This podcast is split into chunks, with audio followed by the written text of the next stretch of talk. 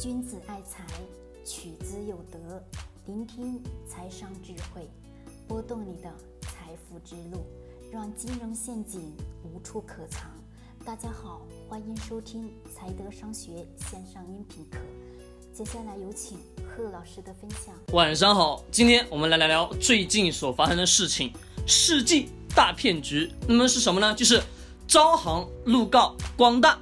这个当中重要的原因是什么呢？是因为咱们的光大银行在三年前所募集了大量的资金，将近是五十二亿，五十二亿的资金投入到海外市场，但是呢，投入到海外市场并没有带来很高的收入，而是被海外的这家所谓的什么影视公司给诈骗了。那么这种情况下，导致了目前我们所看到的。招行就一纸诉讼书，直接将光大告上了法庭。那么这一个环境下来当中，给我们投资者一个启迪是什么呢？我们先来回顾一下，就先看一看这件事情的发生的一些特点。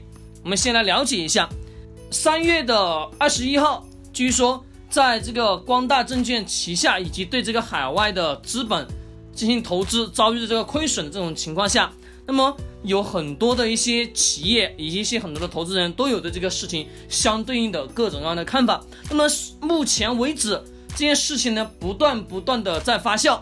那么有更多的内幕消息爆出来，整体下来也就是可以这么去理解：所原来募集的大量的资金投资到海外被骗，况且呢，原来在海外收购的那家公司。不到两年的时间就出现了大量的亏损，那么这种情况下，公司所投资的这家企业不可能带来正的收益。这种情况下就相当于说，这个钱投入到这个公司之后，就是什么呢？打水漂。打水漂的情况下，对于很多的实际的普通的投资者来讲，一个什么问题？就是自己投入的钱已经是被亏损完了。这种情况下，大量的人会干嘛？会面临亏损，这亏损呢，都是最后是承谁承担？都是普通的老百姓来去承担。好，这个事件给我们普通投资人的一个最大的启迪特点是什么呢？也就是一个字，就是自己不懂的、不了解的不要去碰。也就是咱们巴菲特也一直也在强调的，我也在跟大家不断的在倡导的，我不懂的、自己不了解的行业。不了解的产品不要去碰。其实，在最早期，原来在零几年的时候，就有一次这个关于光大投资某某某某某建立某某基金，最后变得亏损了大量的这个钱。那么在这种情况下，我们对于这个公司前期是有这种不好的因素所存在。那么我们在投资的过程当中，一定得要去给自己提防一下。前提一点，金融市场是很复杂的。而且复杂到什么程度呢？里面到处都是坑，可能说你一不小心买了某一家公司，可能就会栽坑。还记得我在前面的一些音频当中也跟大家讲过关于什么科创板，对不对？科创板相对来说，我们能发现的是什么？科创板当中很多的企业是什么？大量的亏损的情况下，竟然还能登陆科创板。这第一个第一批这个关于科创板的基金申购。很多人是不是已经大批的都进去了，对吧？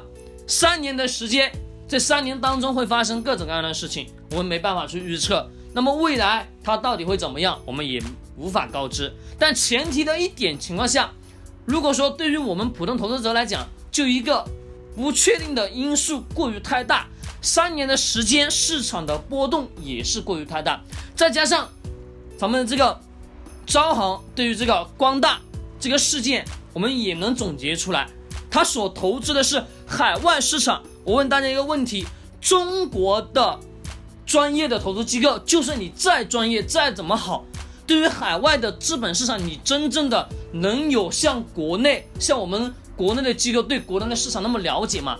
很显然是不能，对吧？毕竟一点，我们说一句非常土的话是什么呢？那个山头是人家的，你在人家的地盘上吃肉。你总得要看什么？看那个主人是否给你肉吃。那么还有一句话叫什么呢？据说你是一条龙，强龙什么？强龙压不过地头蛇。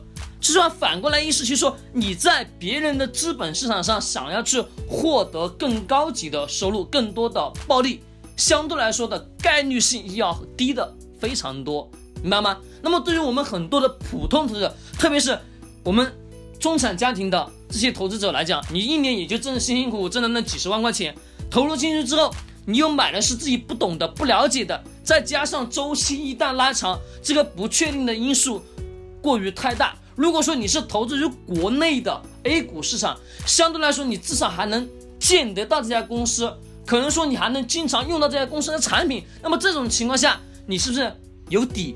你不断消费的同时，是不是会带来利润？那么这也就是不同的因素点。至少在国内，你能实实在在去可以去考察，也可以呢有机会去公司的股东会去做一做，这些都有可能。如果说在国外，就算说你再有钱，你想要去那些公司去做，我问大家。容易吗？不容易。所以在这种情况下，任何的投资都是有风险的。所以说我们在面对每一次投资抉择当中，一定得三思、三思再三思。其实我一直跟大家去强调，不要说去碰国外的市场，国外市场风险过于太大。再加上虽然说我们很多的权威的专业的投资机构跟你说啊某某某基金产品、某某某某投资品种未来会怎么怎么怎么样。前提一点，你自己是否有去思考过？所以说我要去强调的是什么？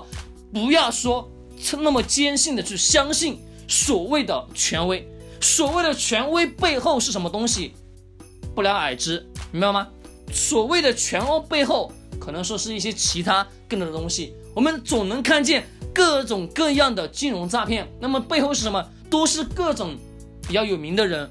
站在后面的站台，或者说比较有名的机构在后台操作等等的一系列事件。那么我们普通投资者本来辛辛苦也就一年下来挣那么点钱，如果说你再把这些钱投入到这些市场当中，你想说这个钱是不是辛辛苦苦又是白忙一年？所以说呢，这是一个非常重要的问题，也是非常严肃的问题。所以说，我希望每个人在做投资决策之前，一定得三思再三思，一定得要建立自己的。独立思考的能力，这是非常重要的。好，今天晚上给大家分享到这里。君子爱财，取之有德。我们明天再见。